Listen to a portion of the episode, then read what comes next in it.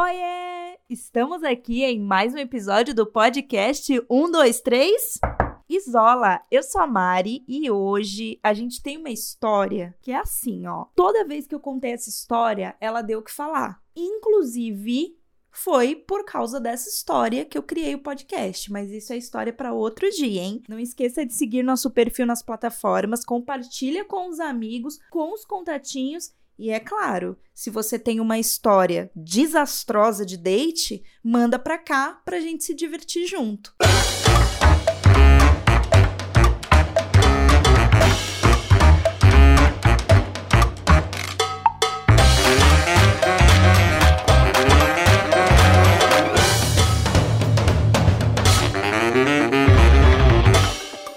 Hoje vamos contar a história da Mari. Mari, uma pessoa solteira que só se relacionava com pessoas que ela conhecia pela internet. Então aqui, gente, temos uma pessoa digna de date raiz. Aquela época lá do bate-papo do UOL, MSN, inclusive saudades, né? Gente, eu adorava o MSN porque dava para chamar a atenção da pessoa com aquele barulhinho.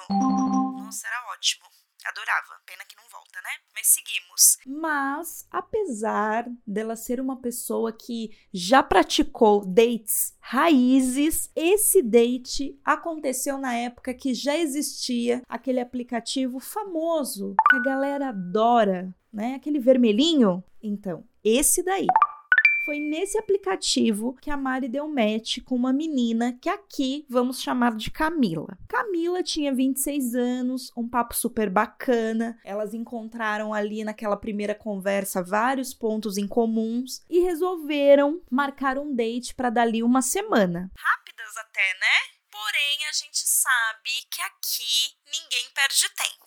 Dia do date, a Mari, muito precavida e com medo do catfish, marcou em um shopping. E aqui já vai a dica, né, gente? Marquem o date em lugares públicos, né? Com bastante gente. Porque assim, é menos risco. E avisa alguém que você tá indo encontrar uma pessoa. Que a gente tem dessas, né? Não conta pra ninguém. Tem que falar. Mas voltando aqui. A Mari chegou primeiro e, passados uns 15 minutos, a Camila chegou. Era a mesma pessoa da foto.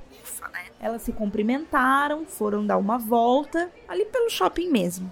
E aí, papo vai, papo vem, bateu a fome. E assim, elas começaram naquela: o que, que a gente vai comer, aonde a gente vai, começaram a andar. E aí a Camila sugeriu que elas fossem naquele restaurante famoso. Que vende uma cebola, uma costela. Então, nesse restaurante. E aí a Mari, que ama e amava esse restaurante, topou na hora. Demorou mais ou menos, gente, uns 40 minutos para elas conseguirem entrar, porque tava cheio. E aí já na mesa, a Camila foi fazer o pedido dela e pediu o prato dela, mais uma porção, pediu bebida, pediu sobremesa, e a Mari ficou só no prato dela com refrigerante. Aqui a gente já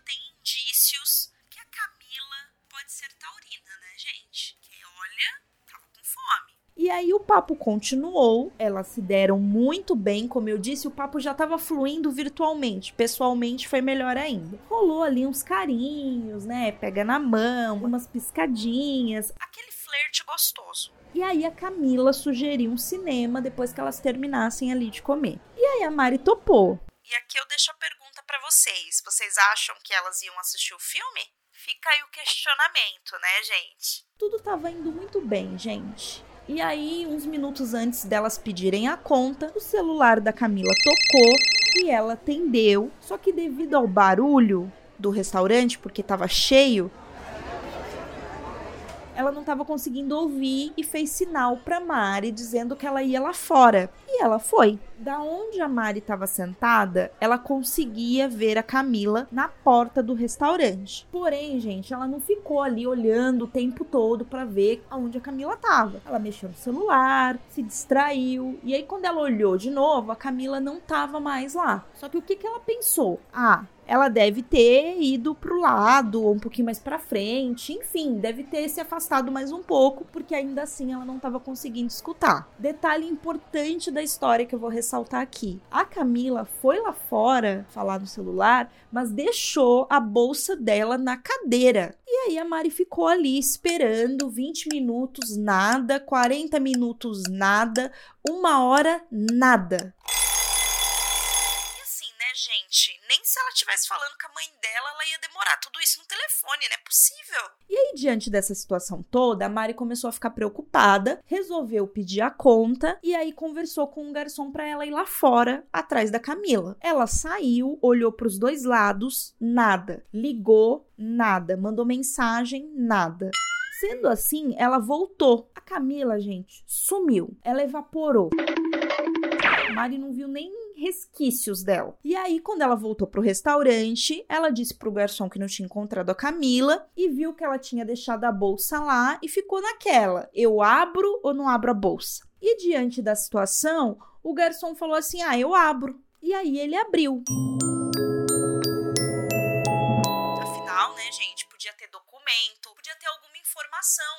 A gente não sabe. E se acontecer alguma coisa? A Maria ia ter mais informações ali com a bolsa. Quando o garçom abriu a bolsa, gente, a bolsa estava cheia de papel amassado. Não tinha documento, não tinha dinheiro, não tinha absolutamente nada de valor, a não ser um monte de bolinha de papel amassada.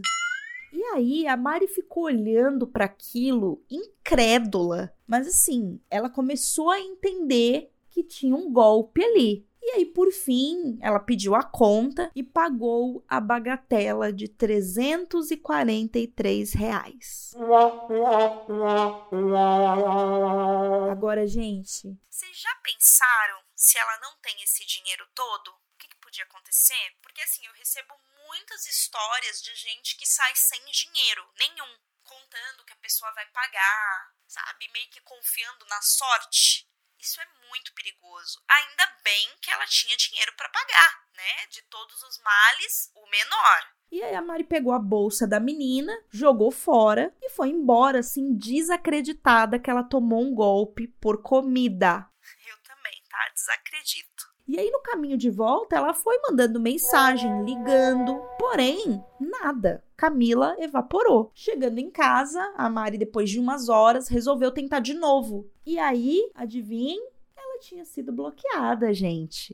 Camila sumiu. E aí o golpe ficou claro, né, gente? Agora aqui eu fico me perguntando: um golpe por comida, gente? E a única coisa que eu pensei é o seguinte: se tinha bolinha de papel amassada dentro da bolsa, ela já estava acostumada a fazer isso. Porque assim, foi tudo muito calculado.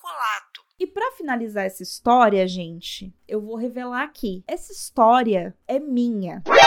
E quando eu conto, todo mundo diz: "Nossa, mas você foi em um restaurante caro". Então aqui eu vou explicar algumas coisas para vocês, alguns pontos. Primeiro, a gente aqui não tá falando do ponto do restaurante ser caro ou barato, porque seria ruim se fosse numa barraca de cachorro quente. Se ela tivesse fugido, também era feio era mau caratismo. Segundo ponto, a gente não encontra ninguém ou vai sair com alguém achando que essa pessoa tá com uma bolsa cheia de papel para dar golpe por comida, né, gente? Assim, nunca passou isso pela minha cabeça. Terceiro, ela era uma pessoa muito agradável, muito bacana, eu não vi problema nenhum. Então, assim, o choque não foi ter pagado sozinha, mas sim a forma do golpe. Porque para mim foi tudo muito planejado e muito calculado. Então, isso me assustou muito. Porque, assim, gente, a pessoa não sai de casa com uma bolsa cheia de papel amassado do nada. Com certeza, esse golpe já estava